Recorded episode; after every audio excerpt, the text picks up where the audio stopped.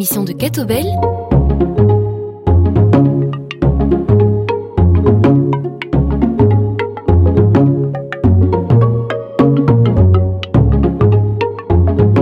Bonjour à tous, chers auditeurs et auditrices de UNRCF. Bienvenue dans Plein Feu, une émission produite par Catobel. Aujourd'hui, Plein Feu sur une pratique religieuse qui déchaîne les passions et les fantasmes les plus fous, l'exorcisme. À mes côtés, pour en parler, Jean Peters. Jean Peters, bonjour. Bonjour. Alors, Jean Peters, votre nom ne dit peut-être rien à nos auditeurs.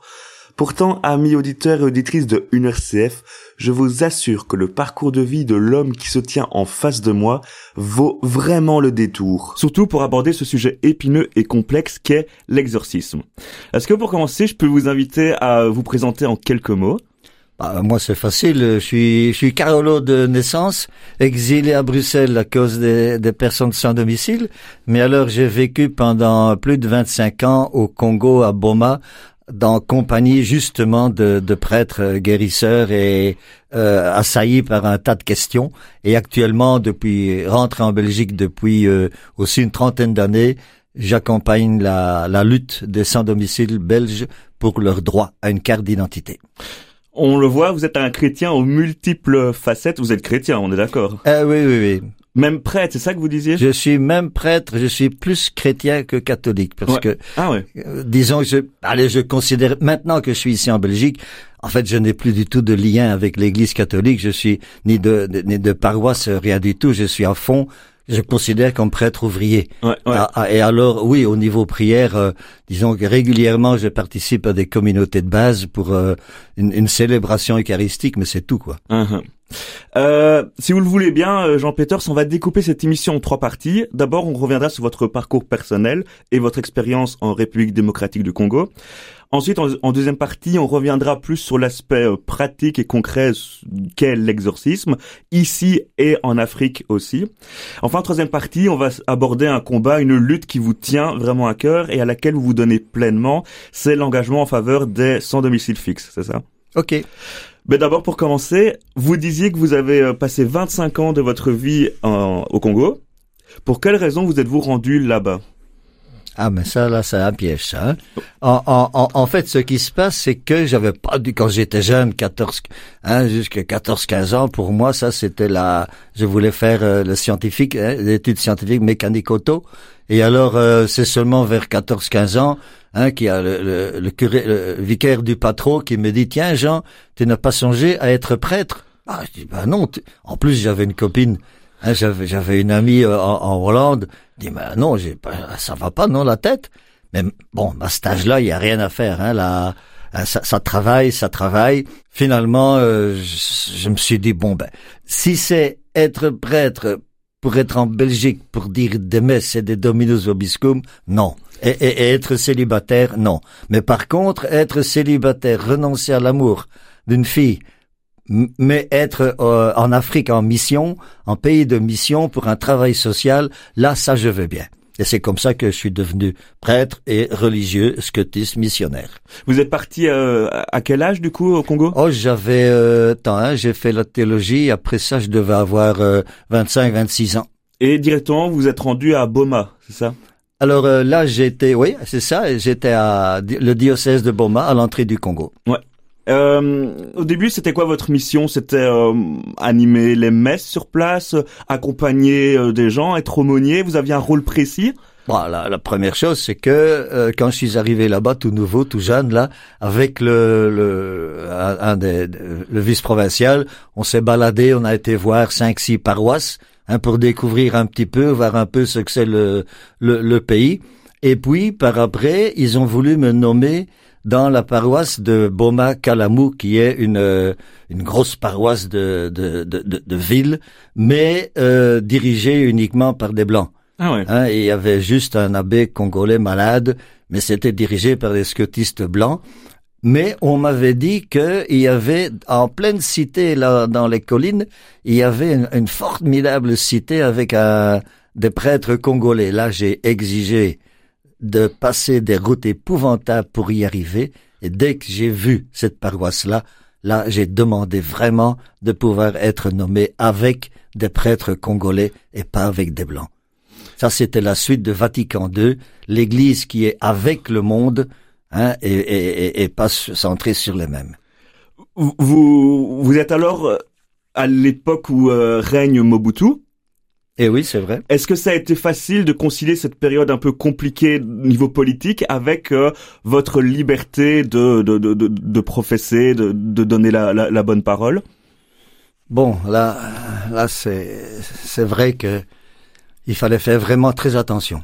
Vous étiez mal perçu de base? Non. Non? Non, euh, non, l'Église euh, devait faire attention. Le cardinal a quand même euh, plusieurs fois fait des interventions il fallait faire, moi je me souviens qu'à un moment donné, par exemple, il nous a été interdit de baptiser les enfants avec un prénom chrétien.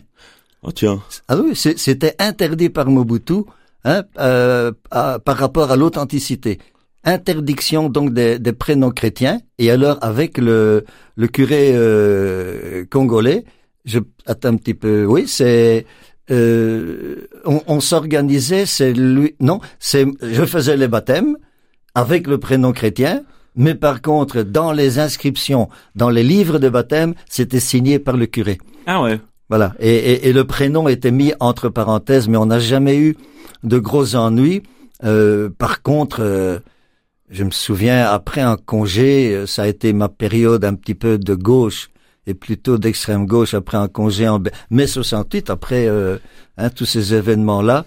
Euh, là, je me souviens qu'à un moment donné, j'avais commencé à réfléchir avec les gens sur le coût de la vie, hein, sur les, les, la possibilité, la manière de gouverner le pays.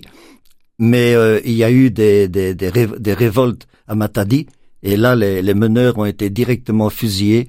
Et je dois dire que ça m'a mis un petit peu en, en, retrait de, de, de, de, vouloir faire aider les gens à réfléchir parce que je me suis dit qu'ils vont, c'est toujours les, plus petits qui vont se faire spotty. Jean Peters, vous avez été témoin d'exactions de l'armée, de l'administration, et vous dites que j'ai lu ça notamment dans un texte que vous avez dû fermer euh, votre gueule pendant euh, toutes ces années-là. Euh, c'était écrit texto comme ça. Par après, il y a quelques années, vous avez écrit un livret qui s'appelle Délivrer de la peur sur vos 25 années passées en RDC, mais plus avec le focus sur les aspects sorcellerie. Et notamment dedans, on va passer à une, la matière qui va nous occuper aujourd'hui dans cette émission. Vous voulez dédramatiser la sorcellerie qui est monnaie courante là-bas. Vous dites qu'il y a une sorte de chasse aux démons, beaucoup d'accusations de comportement démoniaque, d'accusés de sorcellerie. C'est vraiment quelque chose que vous avez vu et vécu au quotidien, vous? Oui, euh, j'ai eu la chance de tout au début où j'étais à, à Beaumont, en pleine cité là-bas, de, de vivre avec un, un curé euh, qui était petit-fils d'un féticheur qui venait de la région du fleuve. Or, on sait très bien que le fleuve et, le, les habitants du, le long du fleuve sont ceux qui sont le plus marqués par la sorcellerie traditionnelle. Et ce prêtre-là était vraiment champion pour recevoir des gens qui ont des mauvais rêves, distribuer de l'eau bénite, des tonnes, ah, des, des tonneaux d'eau bénite. Hein, euh, à la fin à Coimba, par exemple, j'avais dû fermer les portes, j'avais dû clouer portes et fenêtres pour empêcher les gens d'envahir la paroisse pour pouvoir voir la Benzombo. Mais donc tout au début de mes années là-bas, euh, d'autres prêtres m'avaient dit, mais Jean, si on ne fait rien, ces gens-là vont aller à la concurrence. Et donc c'est comme ça que moi, quand ce prêtre là-bas, la Benzombo est parti, euh, c'est alors que j'ai commencé à recevoir les gens, écouter. Ça a commencé par les rêves. Écouter, écouter, écouter les rêves, noter, noter, noter, et puis par après réfléchir. C'est ça, les rêves, Jean Peters, on va y revenir parce que vous-même vous abordez, vous consacrez tout un chapitre de votre livret sur vos années au Congo aux rêves, et vous dites notamment que certaines émotions qu'on a vécues en journée, par exemple la culpabilité le regret, ça va se manifester dans le rêve. Donc tous des éléments qu'on a voulu réprouver vont se manifester dans les rêves. Or, certains qui n'ont pas cette grille de lecture vont penser que vraiment les rêves sont des choses prémonitoires, sont comme ils vivent les mêmes rêves, ils ont l'impression que c'est quelque chose qui les poursuit, qu'ils ne savent pas s'en débarrasser, alors que vous vous dites non, si on va à la racine du rêve, de ce pourquoi tu as ce rêve-là, il y a moyen de faire un travail sur soi-même pour s'en débarrasser. Oui, je dois dire que c'est après quand même une dizaine d'années de, de pratique, de lecture aussi, que je suis arrivé à, à, à une méthode que je continue encore jusqu'à aujourd'hui et que parfois ça m'est arrivé même ici en Belgique, c'est premièrement de laisser la parole parler, la, pardon, de laisser la, la personne parler, Mhm, ouais. hein, et en posant des questions, des questions de détail, euh, qui fait que la personne se sent vraiment écoutée. Hein, je ne mets absolument rien du tout, du tout en doute. Au contraire, je pose des, des, des détails pour avoir hein, tout ce qu'il faut, de sorte que après un petit temps, cette personne-là se sent vraiment, vraiment à l'aise. Et donc, elle, euh, elle sort, elle bloque ses défenses. Elle, elle ne se défend plus. Et alors, euh, à un moment donné, j'essaye avec elle, cette personne-là, de remonter, oui, mais à partir de quand? Alors, parfois, c'est facile. Dit, oh, mais il y a, il y a, il y a, y a, un mois, hein, quand mon père est, décédé. Hein, ou bien, oh non, ça, il y a longtemps, il y a longtemps. Je dis, bon, ben, ça va. Est-ce qu'un tel enfant était né? Euh, non, il n'était pas encore né. Bon, est-ce qu'un tel... Et c'est comme ça qu'on arrive finalement à un moment et la personne elle-même re- remonte dans son passé et alors à ce moment-là où on découvre le... où elle fait référence au moment où ça s'est passé, eh bien, à ce moment-là, je pose une question très gentiment. Tiens, qu'est-ce qui s'est passé dans votre vie à ce moment-là? Et 9 fois, virgule 9 sur 10, ça tombe qu'il y a eu un événement grave et la plupart du temps au Congo, c'était la violation d'un tabou, Ah ouais, c'est la ça. violation d'un tabou. Hein, euh, ou bien, par exemple, le gamin qui était poursuivi par... euh, lui, il était poursuivi par, un, euh, par des cercueils. Donc des cercueils qu'il poursuivait. Et il ne savait plus dormir, c'était impossible, il ne savait plus rien faire du tout, du tout, du tout. Et en fait, ce qui s'était passé, tout en remontant comme ça, c'est que euh, son père était malade, il n'avait pas, et lui, le gamin, devait acheter un bic et un, un cahier, et euh, il a volé la chambre à air du vélo de son papa. Et pour acheter donc un bic et cahier, et malheureusement, son papa, son père est décédé, mais avant de mourir, son père avait découvert le vol, il s'était fâché et il est mort fâché. Ah Or, ouais. dans la tradition africaine, un- quelqu'un qui meurt euh, en, en colère contre toi, il va te poursuivre toute ta vie.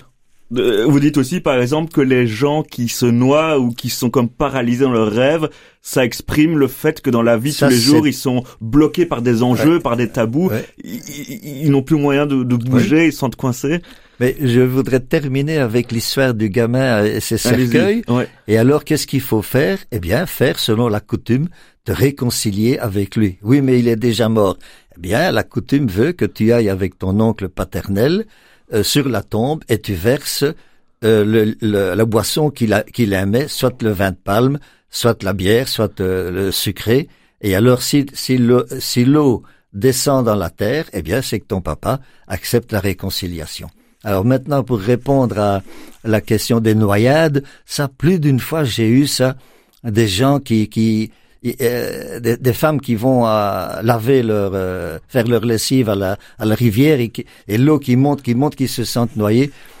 Et là, finalement, la plupart du temps, euh, ce sont des personnes qui étaient atteintes de maladies graves Ah ouais. Cancer ou bien des ulcères graves et qui tout doucement, malheureusement, partaient vers, vers le, le décès. Et je ne sais pas comment ça se fait que, elle- voilà, elle, elle repro- en fait, c'est peut-être ça l'histoire des, du du cerveau qui travaille. Elles se sentent mourir et donc en rêve, elles se voient mourir, Ouais, ouais. mais d'une autre manière.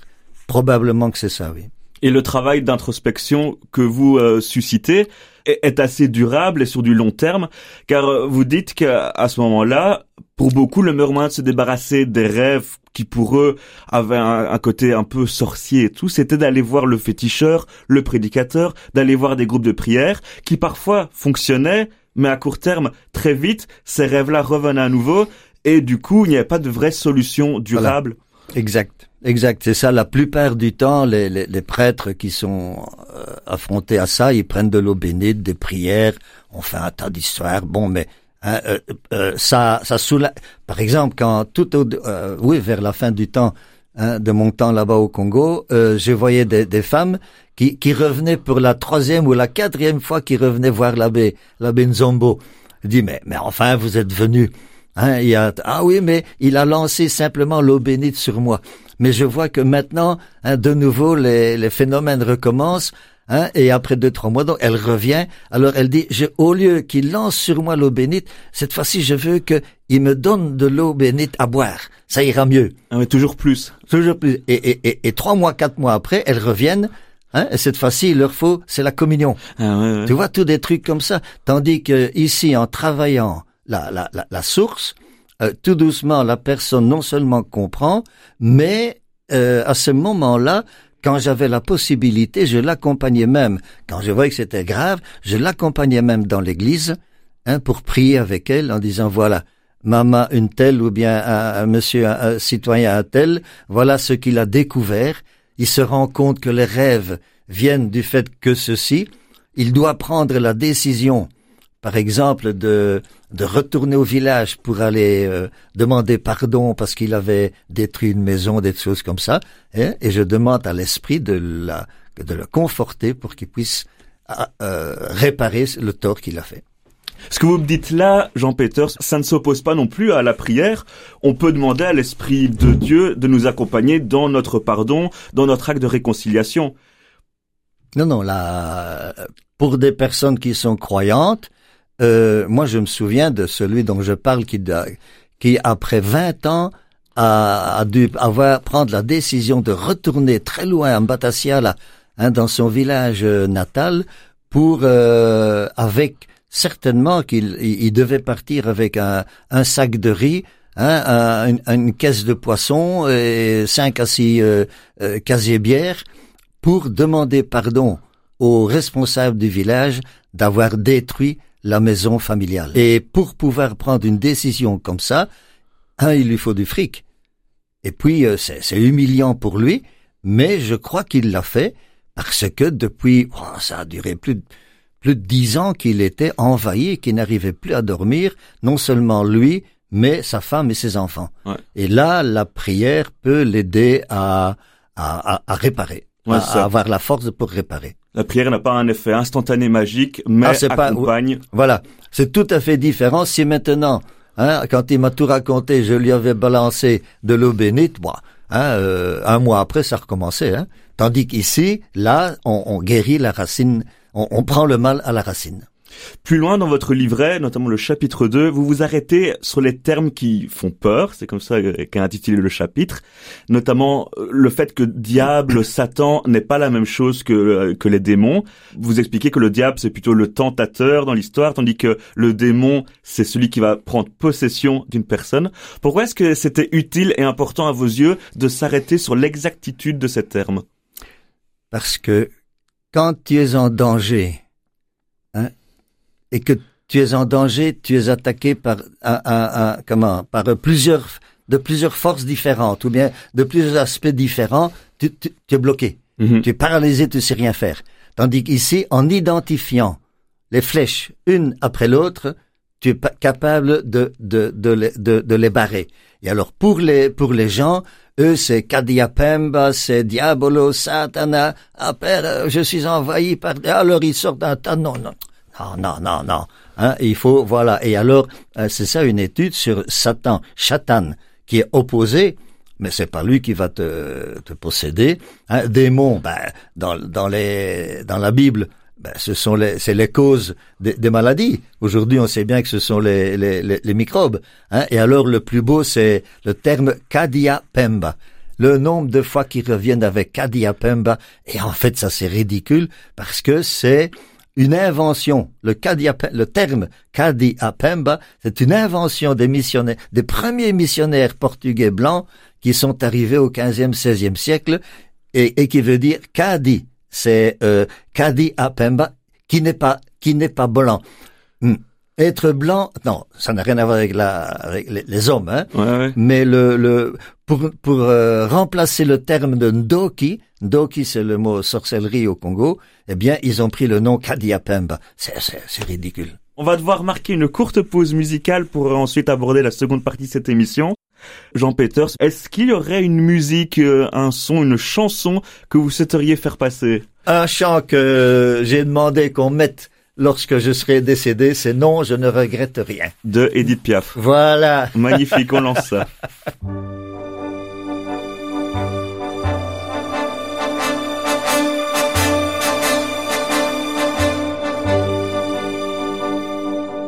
Non, rien de rien. Non, je ne regrette rien. Ni le bien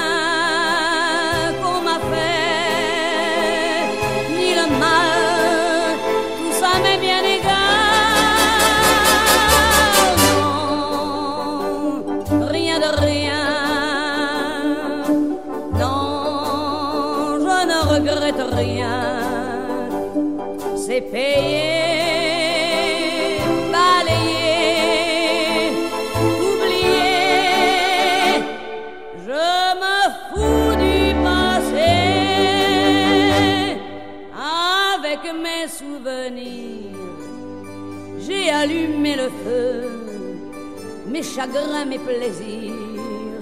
Je n'ai plus besoin de balayer les amours avec leur trémolo, balayer pour toujours. Je repars à zéro.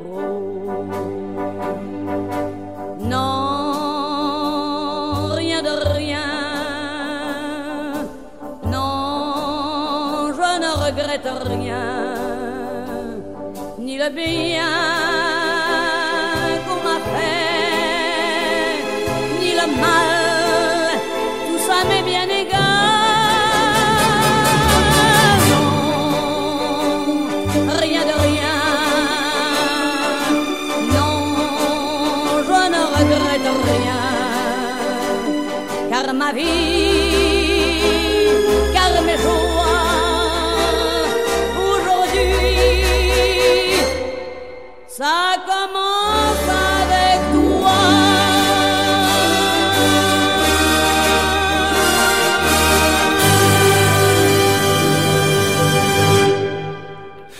retour dans plein feu avec euh, Jean Peters. Jean Peters qui nous retrace ses 25 années passées en RDC, notamment avec euh, plus porté sur la focale exorcisme, sorcellerie, ces aspects-là qu'il a côtoyés. Si j'ai bien compris, l'univers sorcellerie traditionnel là-bas, lorsqu'il y a un malheur qui survient, on invite le Nganga, le féticheur, qui va poser des gestes et indiquer un bouc émisseur qui sera appelé le Ndoki. C'est ça C'est un peu une vision en quatre étapes comme ça? Tiens, tu as, tu as, tu as bien, tu as bien retenu ta leçon, là. Ouais. hein. Donc Non, c'est ça, mais- c'est c'est souvent le schéma qui se répète dans cette Oui, société. et, et ça, ça a été un travail. Euh, je suis rentré en Belgique. J'ai j'ai eu la chance. J'ai eu la chance. Non, non, j'ai décidé de rentrer en Belgique et j'ai fait un an à Lumenvité et j'ai travaillé surtout sur des miracles de Jésus. Qu'est-ce qu'il en est exactement des miracles de Jésus? Et puis un an à Louvain-la-Neuve hein, sur l'économie du développement. Et là aussi travailler la sorcellerie. Et c'est là que en en- que j'ai eu le temps de relire les auteurs congolais, Boakassa, Mwene Botende, etc. Et que arrivé à ce schéma, donc euh, lorsqu'il y a maintenant dans un donc on parle de village. Hein, Ouais. Le village traditionnellement c'est pyramidal. Donc il y a Mhm. au-dessus les les ayants droit, les chefs, et en dessous ceux qui sont des étrangers, ceux qui n'ont pas de droit.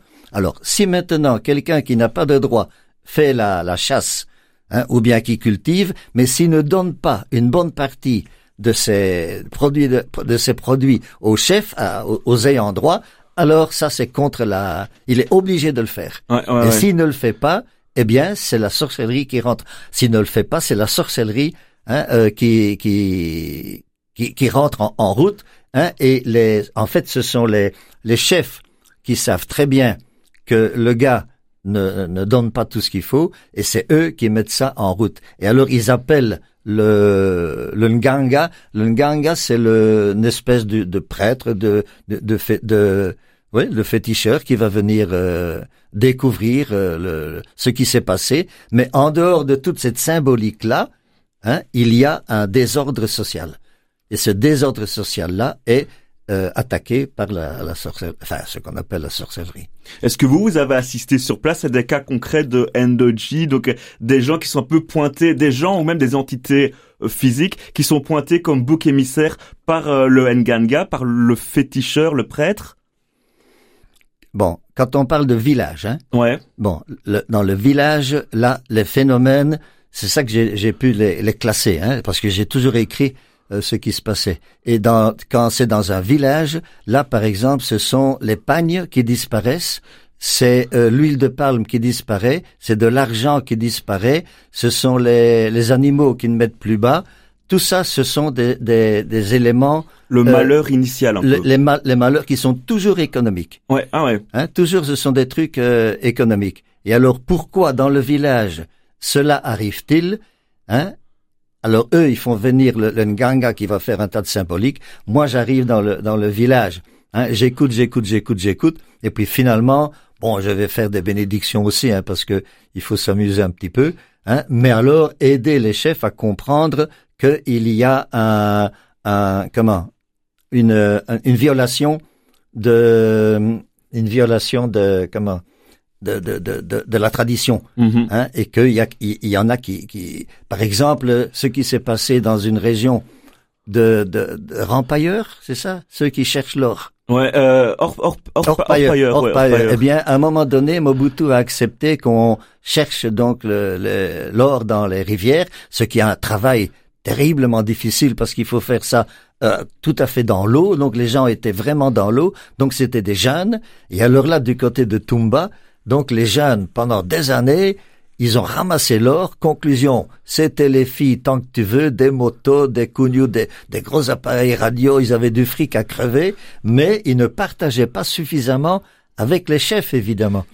Et ça, ça reste dans la mentalité. Et tout doucement, l'or a commencé à disparaître et il y avait, il y avait plus d'or. Ah ouais, ouais. Hein, il y avait plus d'or. Et alors, à ce moment-là, il y a eu des phénomènes hein, extraordinaires, enfin, ce que les gens ont dit, hein, des phénomènes extraordinaires dans le village. Ils m'ont appelé, bon, je suis allé là-bas, et bon, ben là-bas, on a mis les choses au point.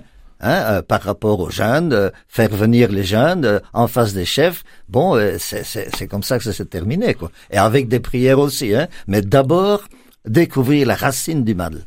Et Oui. la racine du mal, c'est que dans une société pyramidale, les 100, les 100 voix les, hein, avaient pris la place des chefs. Ah ouais, On ouais. fait pas ça.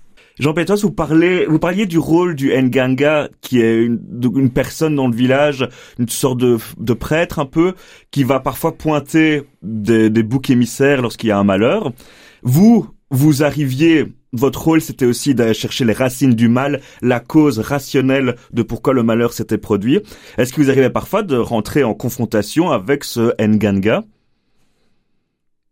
Je n'ai, moi, je me souviens que en confrontation directe, non, jamais, jamais. Par contre, euh, dans un village, quand j'étais à Kanzi, le long du, du fleuve, là, là, je suis allé au, à, à l'autorité euh, régionale pour dénoncer ces méfaits. Ah ouais. parce que dans la, la constitution, euh, dans la loi congolaise, euh, tu peux tu peux dénoncer les actions, les mauvaises actions d'un d'un ganga. Tu as le droit de le faire et malheureusement, il y a trop peu de gens qui le font.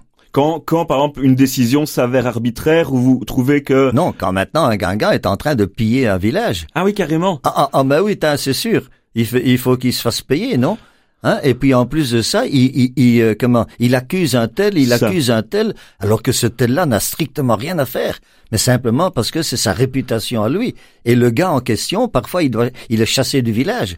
Et donc, ce sont des injustices terribles qui se font. Et, et donc, moi, ça, et ça, c'était dans une région, euh, dans la région du fleuve, là où, où vraiment la sorcellerie est beaucoup trop, beaucoup trop forte. Et ça, du Beaucoup- coup, la, la justice nationale prend Et la le justice dessus. nationale peut, peut, disons que j'ai fait ce que j'ai pu. Je Ouais. pouvais pas aller plus loin. Euh, je risquais ma, je dis pas que je risque ma peau, mais ce sont des risques à prendre de, de, de dénoncer un ganga. Maintenant, est-ce que par après la police a fait quelque chose? Je n'en sais rien, mais il y a peu de chance.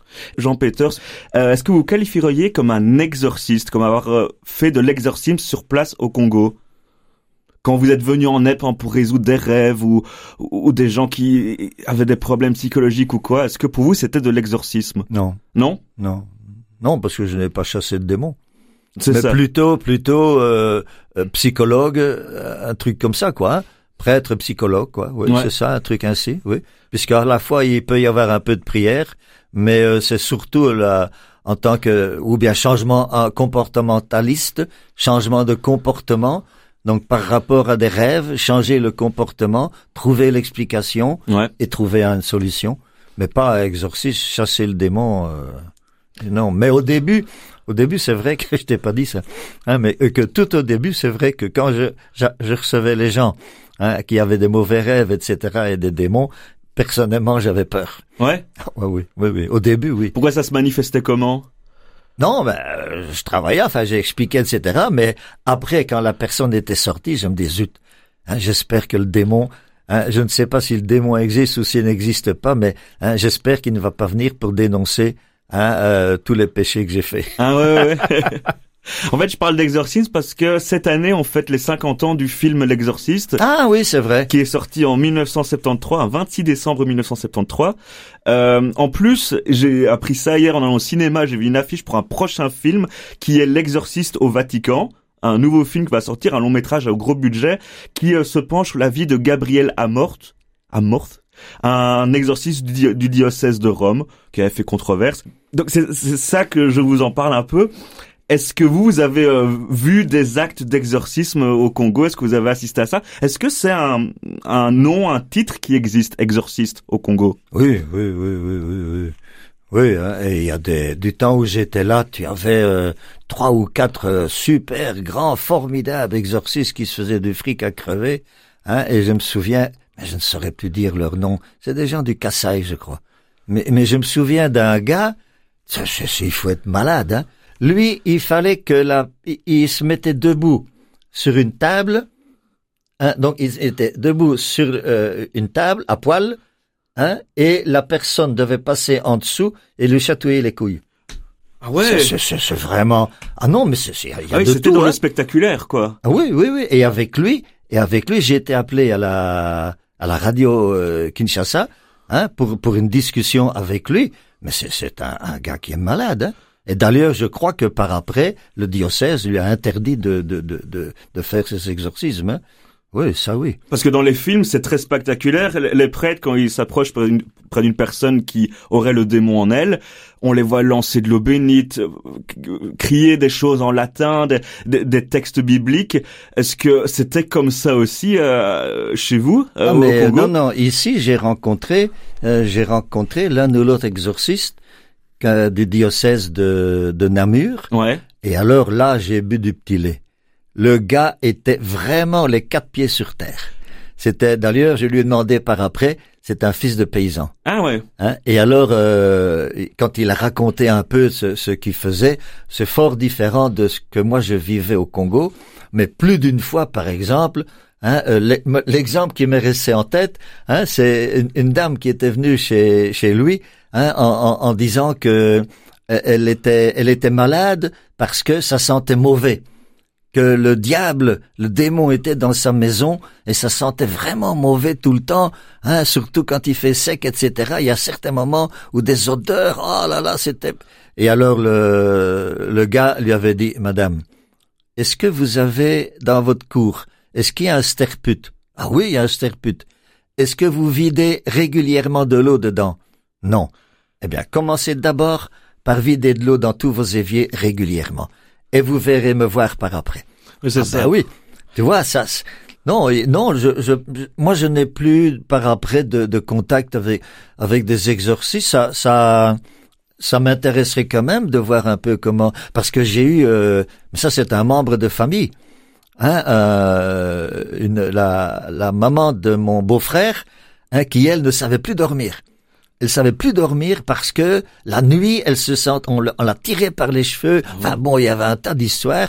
Et alors, j'ai fait la même chose que j'ai fait au Congo, hein, pour remonter, remonter. Et alors, je lui ai demandé, mais ça, ce sont des, des espèces de rêves. Mais quand, avant, avant euh, le décès de ton mari, est-ce que tu, tu rêvais parfois? Ah oui, je rêvais.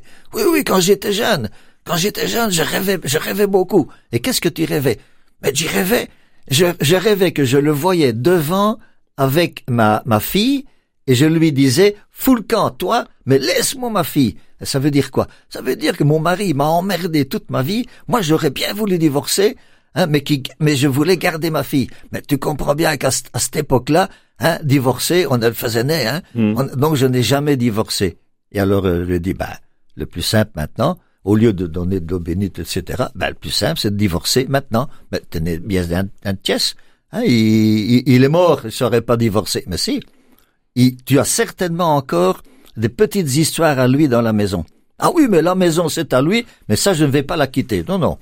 Eh bien, essaye de trouver. Et effectivement, elle a encore trouvé quelques petites histoires à, à lui. Elle a fait un grand feu elle a mis tout dedans en disant maintenant fous-moi la paix. Donc un divorce symbolique. Lors, et de, un divorce symbolique. Et puis alors c'est fini. Oui, c'est ça. Donc loin de tous les fantasmes, les exorcistes actuels, je pense qu'il y en a un par diocèse. Il y en, a un par diocèse, oui. C'est beaucoup plus de l'accompagnement. Comme vous dites, c'est de retracer l'origine du mal qui est parfois très ah, matériel, moi, très je, concret. Je ne sais pas du tout, du tout comment ils travaillent, mais je suppose que ce sont des formidables psychologues euh, qui...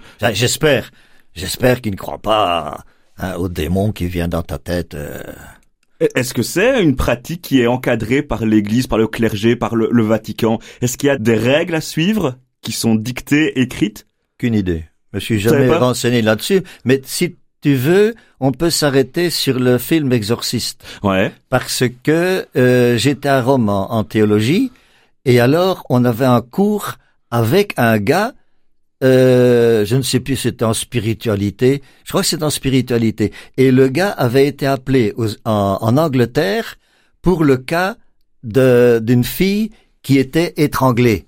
Et c'est à partir de, de cette euh, de cet épisode-là que quelques années après, il y a eu le film L'Exorciste. Ouais, donc c'est une histoire vraie le, qui a inspiré... le, film L'Exorciste s'est inspiré de ce qui s'est passé ah ouais. à, à, à, cette époque dans les années 64 parce que le film est sorti une dizaine d'années après. Et alors ce prêtre-là hein, a été appelé auprès de cette fille dont le qui avait la tête qui tournait, hein, oui, c'est ouais. ça. Il avait été appelé là-bas. Et alors, euh, premièrement, il dit, bah, la tête, elle ne s'est jamais dévissée. Hein. Mais deuxièmement, la fille était vraiment en proie, en proie de, de, de, de troubles in incroyables. Mais ce que lui avait constaté, c'est que elle était dans son lit et la porte était ouverte et dans la salle d'à côté, il y avait des membres de famille, il y avait des prêtres, il y avait de, enfin, il y avait un tas de gens qui parlaient entre eux. Et entre eux, ils se racontaient des histoires de sorcellerie, des histoires d'envoûtement, des histoires de possession, etc. Et lui, ce jésuite euh, prof, disait, il était certain que la fille dans son lit, elle entendait ce qui se passe et elle l'intégrait. Voilà, elle l'intégrait. Ah ouais. Exactement comme j'ai vécu au Congo, des gamins de 14 ans, leur tante était décédée et ils s'accusaient, eux, de s'être transformés en cancre-là qui était entré dans l'oreille de la tante et avait été mangé le cerveau. Et en fait, quand euh, on les a menacés et quand on les a... Hein, ils ont dit, ah oui, mais j'ai entendu ça à la cité. Ah ouais. Et, qui se disait cette excuse Ben voilà. pour cacher un autre mal Ouais. plus profond en eux. Jean Peters, on va clôturer cette partie sur l'exorcisme avec euh, une question qui est un peu candide, un peu cash. Est-ce que vous croyez que les possessions démoniaques existent vraiment? Que les démons peuvent s'emparer vraiment d'un corps? Moi, Est-ce- je n'ai jamais l'expérience. Non? Non, je, je n'y crois absolument pas. Pensez que c'est toujours ça cache un autre mal et que c'est une manifestation C'est visible. Une manifesta- Oui, c'est autre chose. On va passer à la troisième partie bientôt, qui est votre engagement en faveur euh, des sans domicile fixe. Pour euh, aller jusque-là, il y aura encore un petit interlude musical. Est-ce que vous auriez une chanson à nous proposer? Ah bah oui, mais Ça peut être de tout, hein la chanson alors que j'aimerais bien, c'est parce que euh, lors d'un congé en Belgique, j'ai fait trois ans. Là, j'ai j'ai eu le, le, le comment qu'est-ce que je dirais l'inspiration vraiment marxiste. Et même j'ai commencé à on a travaillé le, le marxisme à, à, à, plusieurs. Et euh, ce qui m'a marqué aussi profondément, c'est le chant d'un ancien mineur, un ancien mineur qui venait régulièrement à la rue d'Arscott chez nous, un Italien, et qui chantait le chiffon rouge. Et là, vraiment, moi, ça, ça me marque l'estomac. Et si tu l'as, tu le mets. Ah ben, on va la mettre et ce sera une première sur notre radio. Accroche à ton cœur un morceau de chiffon rouge, une fleur couleur de sang. Si tu veux que ça change et que ça bouge, lève-toi, car il est temps. Nous réveillerons la terre entière et demain nos matins chanteront. Compagnons de colère, compagnons de combat, toi que l'on faisait taire, toi qui ne comptais pas. Tu vas pouvoir enfin le porter, le chiffon rouge de la liberté, car le monde sera Ce que tu la feras, plein d'amour, de justice et de joie. Accroche à ton cœur un morceau de chiffon rose, une fleur couleur de sang. Si tu veux que ça change et que ça bouge, lève-toi, car il est temps. Tu crevais dans ta misère, tu donnais tes bras pour un morceau de pain, mais demain le jour se lève et demain nos matins chanteront. Compagnons de colère, compagnons de combat, toi que l'on faisait taire, toi qui ne comptais pas, tu vas pouvoir enfin le porter, le chiffon rouge de la liberté, car le monde sera ce que tu le feras, plein d'amour, de justice et de. Jean Peters, on le disait, les sans domicile fixe ou les sans-abri. Je sais pas s'il y a une distinction entre les deux pour vous. Est-ce que c'est la même chose Euh, ou nous autres, nous autres, on parle beaucoup plus de habitants de la rue. habitants de la Les rue. habitants de la rue, ce sont les gars qui sont dans, qui dorment en rue ou bien dans des, des, oui, dans des squats de très mauvais état. Ouais. Et alors, tu en as d'autres, et les deux tiers, en tout cas, habitent, sont abrités provisoirement chez des amis. Par exemple, si toi, euh, tu te fais expulser de chez toi, t'as divorce, tu, hop, tu fous le camp, tu n'as, tu n'as pas l'argent nécessaire pour te payer un logement privé, Ouais. eh bien, tu peux venir chez, chez, chez, dans ta famille, mais ils ne veulent pas que tu sois domicilié chez eux pour ne pas être cohabitant. Ouais. Mais tu es abrité provisoirement euh, chez eux. Et tu es aussi un sans domicile. Et d'après les études universitaires, les deux tiers, les deux tiers des personnes sans domicile sont abrités provisoirement chez des amis. On ne voit en rue, les habitants de la rue, c'est à peine un tiers. C'est ce que vous appelez d'ailleurs les SDF invisibles. Les SDF invisibles seraient ceux qui sont chez des amis. Ouais, c'est ça. Et que maintenant, euh, Karine Lalieu et le ministère de l'Intérieur est en train de poursuivre. Vous, c'est une lutte que vous avez concrétisée en intégrant le Front commun des SDF, une organisation qui ex- existe depuis bientôt 30 ans et qui lutte donc en faveur des habitants de la rue. Pourquoi y êtes-vous si attaché? Déjà, quand est-ce que vous avez rejoint ce... le- Bon, ben voilà, ça c'est la question. Parce que la, le, le Front commun des sans-domicile est né avec nous. Ah, c'est vous qui l'avez créé? Non, c'est pas moi qui Hein? l'ai créé, mais c'est nous qui l'avons créé. Ok, vous avec d'autres personnes. Ah, mais, vous euh, étiez à suis l'origine du rentré- truc. Bon, je suis rentré de- du Congo et alors j'étais dans une petite communauté scotiste à la, à la rue d'Arscott, juste Ouais. en face de la gare du Nord. Et c'est là que pour la toute première fois de ma vie, j'ai vu des blancs qui dormaient par terre. Parce que de ma vie, j'avais, on parlait bien des, des clochards de Paris. J'avais jamais été à Paris euh, voir les clochards de Paris. Mais, mais des blancs normaux, que- quelques-uns étaient givrés, mais des autres étaient tout à fait comme toi et moi, mais qui dormaient dans la gare de Bruxelles. Ils étaient une trentaine. Et alors, ben, moi, habitué au Congo, ben, ça m'interpelle. Et puis finalement, on bavarde avec eux. Parfois, c'est eux qui payent à boire. Parfois, c'est moi qui viens avec des canettes de bière. Hein, on s'assied, on bavarde. Et alors, euh, c'est alors que, qui, disait, mais, mais non, euh, du fait qu'on n'a plus de domicile, on n'a plus aucun droit. Bon, il y en a un, Moumous. Moumous, lui, il avait droit à, à l'héritage. Mhm. Ses parents étaient décédés. Je suis allé avec lui jusque Verviers, trouver son notaire. Et alors le, le, le notaire qui dit mais oui Mousse, je te connais très bien, je connais tes parents. Tu as droit à l'héritage, tu as le droit à, la, à, à hériter la maison de tes parents, mais je ne peux rien faire pour toi parce que tu n'as pas de carte d'identité. Ah ouais, ouais, ouais. Pas de carte d'identité, pas de domicile. Si tu n'es pas domicilé quelque part, ben t'as pas de carte d'identité. Merde. Alors que c'est des Belges. Ah, Alors des 100% belges et d'autres d'autres ici euh, à cette époque-là, l'époque des comment des pommes, des fruits. Certains allaient allaient cueillir les, les pommes en Flandre et ils revenaient avec des des chèques. À cette époque-là, c'était des chèques de 500 francs belges, une 10, 15 euros. Hein, et alors, euh, impossible. Je suis allé aussi avec eux dans des banques, à la banque de la Poste, pour toucher le, sec, le, le, le chèque. Impossible.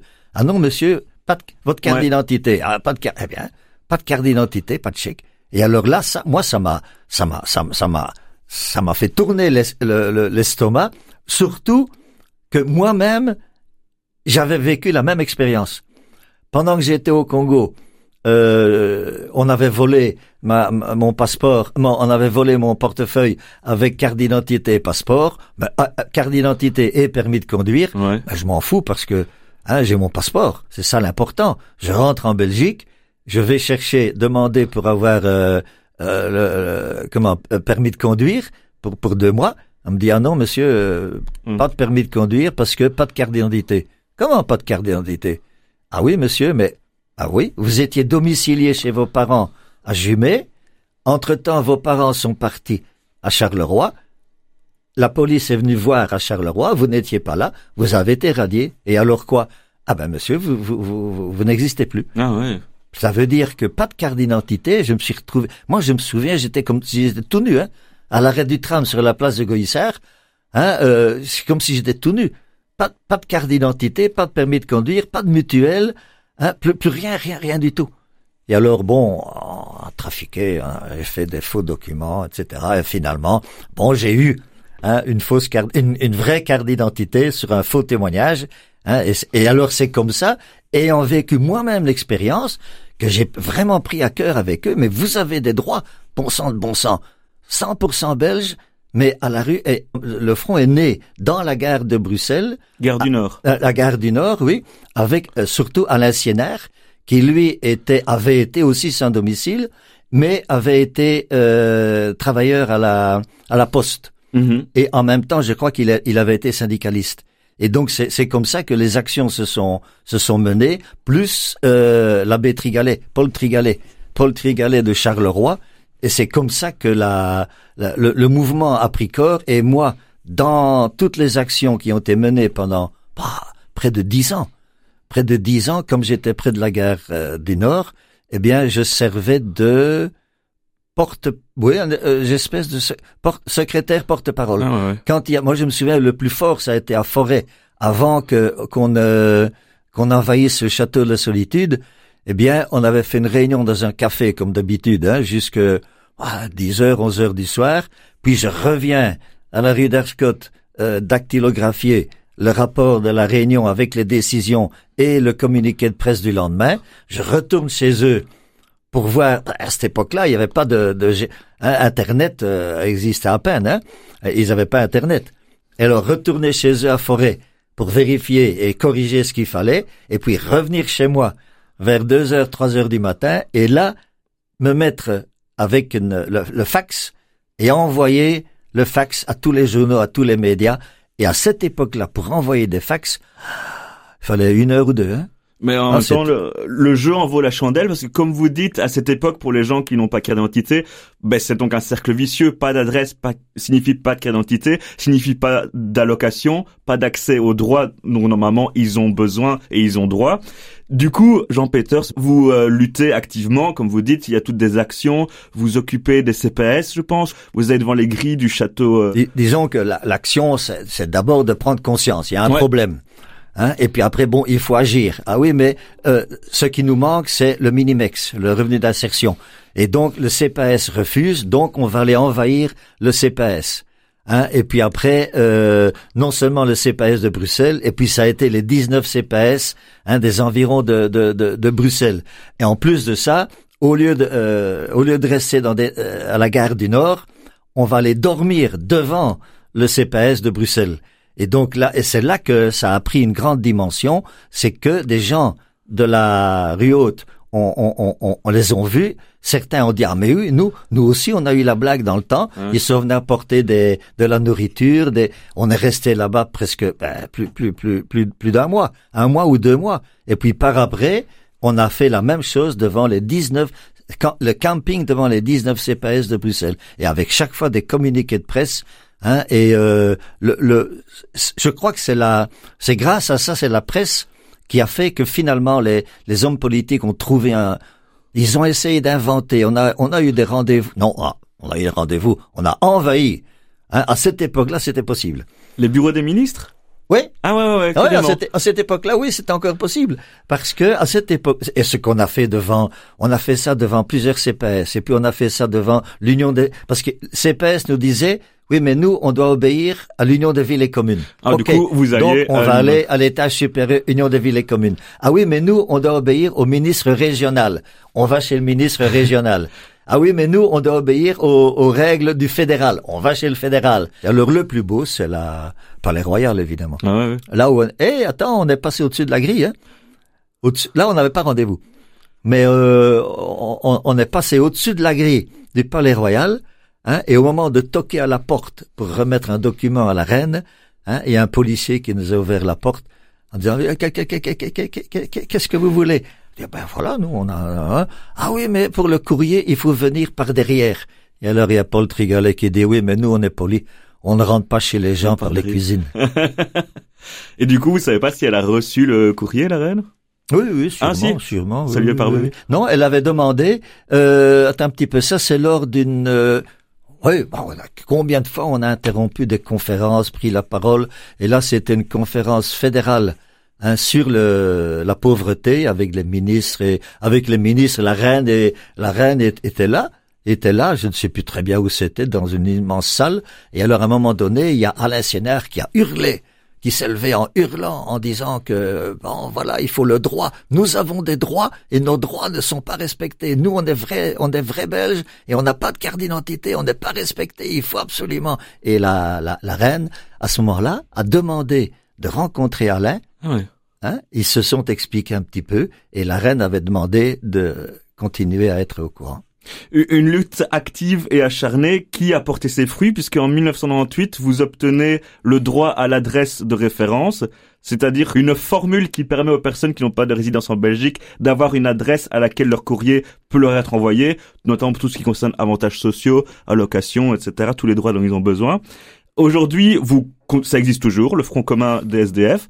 C'est quoi votre combat actuel, les, les, les, les- ce que vous souhaiteriez débloquer? La- L'adresse de référence. Hein. Donc ça, ça veut dire que si tu es logé provisoirement chez moi, tu es domicilié au CPS de chez moi, Ouais. ton courrier vient chez moi, hein, et euh, ça c'est ce qu'on appelle l'adresse de exactement comme pour les bateliers. Ouais. Les bateliers, par exemple, ils ont, ils sont en adresse à la maison des bateliers à Liège ou à Namur. Les forains, ils, ont leur adresse quelque part aussi en Belgique. Les militaires qui sont à l'étranger, ils ont aussi leur adresse quelque part en Belgique. Eh Ouais. bien, pour les sans domicile, hein, euh, ils, ils ont leur adresse dans le CPS du lieu où ils se trouvent. Voilà. Ça, c'était une de vos revendications Ça, principales à c'est ce qu'on a gagné, Ah c'est ouais. ce qu'on a gagné en 98.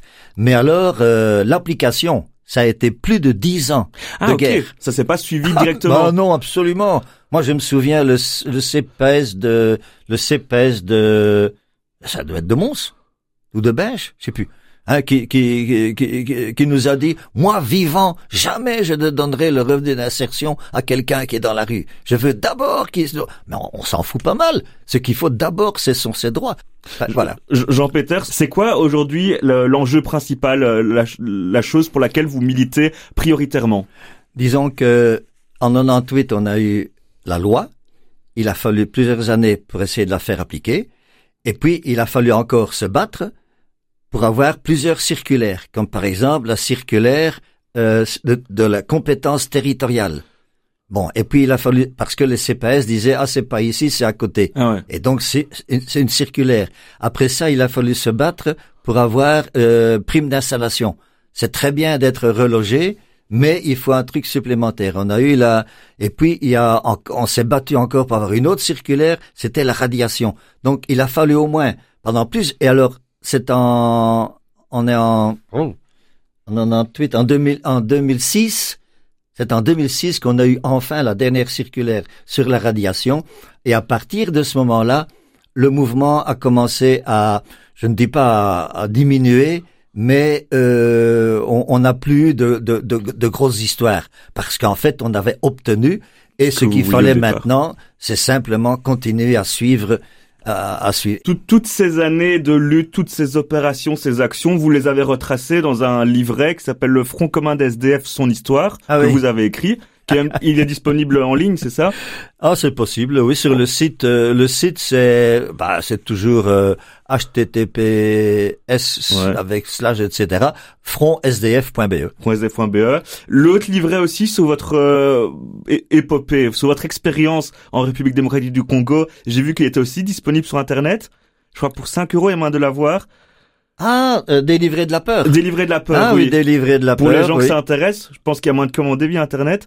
Euh, je ne sais pas. Mais en tout cas, s'il y en a certains qui veulent, qui veulent mon adresse mail, c'est peters, met drie e allemaal samen, peters.jean, hotmail.fr. Eh ben, magnifique. On espère que les auditeurs entendront. Nous arrivons malheureusement déjà au bout de cette émission et c'est dommage parce qu'on avait beaucoup de choses à se dire. On a déjà dit beaucoup de choses. Euh, un grand merci à vous d'être venu, Jean Peters. J'espère que vous avez apprécié le moment. Ah, mais j'ai bien aimé. Tant mieux. Mais, mais, mais, j'ai eu un peu difficile parce qu'il faut se souvenir de choses. Et euh, il y a des vieilles affaires. Hein. Ah bah ça, mais c'était vraiment hyper enrichissant comme euh, témoignage. Courage dans vos combats en faveur de l'humain dans sa globalité. Quant à nous, nous nous retrouvons la semaine prochaine pour une nouvelle émission. N'hésitez pas à retrouver cet épisode en replay sur la plateforme d'une RCF Belgique ou notre site catobel.be. Bonne fin de journée sur une RCF.